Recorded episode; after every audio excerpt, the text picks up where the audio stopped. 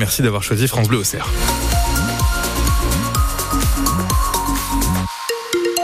Il est 7h et attention, notre département est en vigilance jaune pour les phénomènes vent, mais aussi pour le, phénomène pluie inondation. Et le vent va vraiment souffler fort cet après-midi jusqu'à 80 km heure en rafale.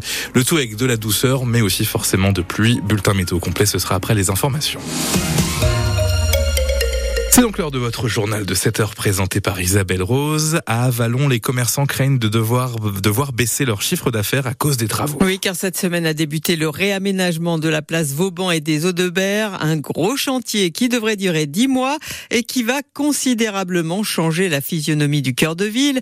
Il s'agit notamment de changer le revêtement des rues, des places et de remettre aux normes le réseau d'assainissement. Ces travaux inquiètent les commerçants qui craignent de perdre leurs clients. L'une des deux associations de la ville, les vitrines de la Vallonnée, a d'ailleurs écrit au maire en début de semaine.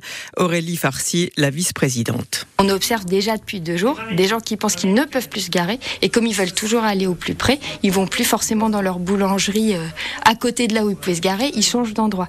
C'est vrai qu'il y a des commerçants, particulièrement ceux qui sont devant les travaux, qui ont une inquiétude pour leur chiffre d'affaires et ça peut se comprendre. Et ça, il n'y a jamais eu de réponse apportée par la mairie de savoir réellement si on a une baisse de chiffre d'affaires, qu'est-ce qu'on va faire en fait, comment on survit à tout ça ensemble pour pas que dans six mois, il y ait euh, des magasins qui ferment et que la ville en pâtisse? Et la maire d'Avalon, euh, Jamila Absaoui, euh, dit comprendre l'inquiétude des commerçants, mais elle assure qu'il y a eu un gros travail de concertation et de préparation ces derniers mois. Effectivement, j'entends et on a toujours entendu une, inquiétude de la part des commerçants, mais le fait d'avoir été les rencontrer individuellement et d'avoir expliqué vraiment le phasage des travaux, il y a eu plusieurs réunions publiques avec notamment les, commerçants étaient présents et, les riverains également. Aujourd'hui, moi, je, je, pense que c'est plutôt bien reçu du fait de l'état de la place qui est très détérioré et euh, qui est un aménagement nécessaire, voire indispensable. Des travaux dans le coût de 2 205 000 euros. Les deux associations de commerçants d'Avalon envisagent d'organiser des actions dès le printemps pour dynamiser le centre-ville pendant cette période. Plus de 3000 foyers impactés hier par des coupures de téléphone et d'internet, principalement dans l'Ayanté et le Jovinien.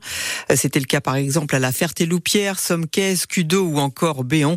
Conséquence d'une défaillance technique selon Orange. Les lignes ont été rétablies en partie hier après-midi. Les dernières le seront dans la matinée.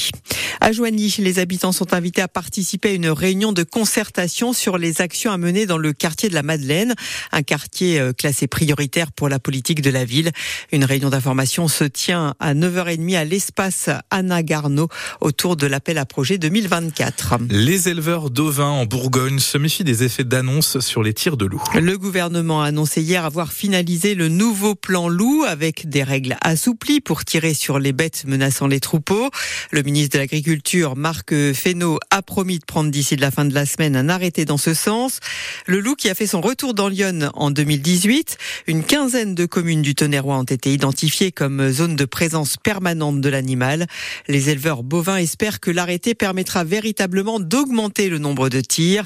Fabrice Trottier, éleveur de brebis à Charbuy, est le représentant de la coordination rurale en Bourgogne-Franche-Comté. Dans Lyon, il y a eu des attaques sur Noyères, euh, donc la semaine dernière. La population des loups dans Lyon, on ne peut pas dire qu'elle est forcément augmentée. On est toujours sur deux, peut-être trois spécimens sur Lyon qui n'ont pas bougé depuis 2018. Par contre, on a une meute qui est en train de se former et se mettre en place sur la Côte d'Or, et exactement pareil sur la Saône-et-Loire. L'État n'est pas capable de nous garantir zéro attaque sur les troupeaux, même sur les troupeaux protégés, c'est-à-dire protégés par des clôtures électriques et protégés par des chiens. Donc, tant que l'État ne sera pas capable de nous garantir zéro attaque, eh ben forcément qu'on ne sera pas d'accord avec eux. Et vu la façon exponentielle de la croissance de la population lupine sur la France, il va falloir abattre des loups, c'est très clair. Fabrice Trottier, éleveur de brebis à Charbuy. Bientôt une quatrième mouture de la loi Egalim pour protéger le revenu des agriculteurs face aux industriels et à la grande distribution. C'est l'une des annonces de Gabriel Attal. Le Premier ministre a dévoilé hier ses pistes pour tenter d'apaiser la colère dans les exploitations alors que le salon de l'agriculture s'ouvre samedi. Les gages donnés hier vont dans le bon sens mais doivent être affinés selon Damien Braillotel de la FDSEA de Lyon. C'est la raison pour laquelle l'action prévue ce midi à Auxerre est maintenue. Une cinquantaine de tracteurs sont attendus en centre-ville devant la direction départementale des territoires. Des perturbations sont donc à prévoir sur les routes dès 11h ce matin, prévient la préfecture de Lyon et notamment en centre-ville d'Auxerre. Du sport aussi dans votre journal Isabelle Rose à 7h05. La crème du judo militaire était à Sens hier. Oui, une centaine de combattants de la gendarmerie, l'armée de terre, de l'air et la marine se sont accrochés le kimono sur les tatamis donné pour les championnats de France de judo militaire. Une épreuve sélective pour les mondiaux dont l'équipe de France est tenante titre. Un défilé donc de ceinture noire qui permet à ces jeunes militaires de se défouler, de se retrouver en dehors de leur caserne, Nicolas Fillon. Sur les tatamis de Sens, les combats sont engagés.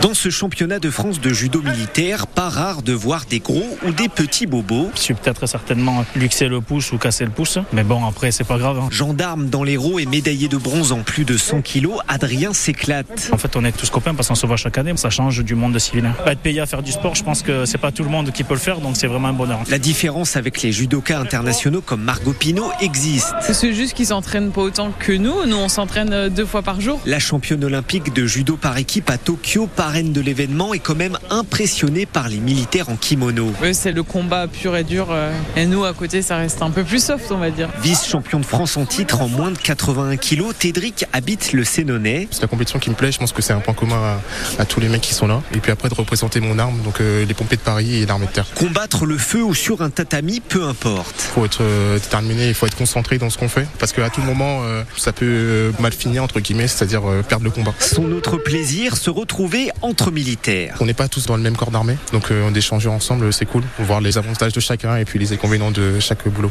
Au final, on est bien chez les sapeurs-pompiers de Paris. Je pense que c'est là où on est le mieux. En football, l'attaquant serrois Isa Soumaré exclu samedi à Annecy écope d'un match de suspension ferme et d'un autre avec sursis. Il ne manquera donc que le match contre Bastia samedi à la Baie des Champs. La doyenne du cinéma français, Micheline Prel, s'est éteinte hier à l'âge de 101 ans. La comédienne avait des attaches euh, dans Lyon puisque jusqu'à l'adolescence, elle passait presque tous ses étés à Noyères-sur-Serein où sa grand-mère vivait. Ses parents se sont également mariés à Villeneuve-sur-Yonne en 1920. Micheline Prel a tourné dans près de 150 films dont Le Diable au corps en 1947 avec euh, Gérard Philippe.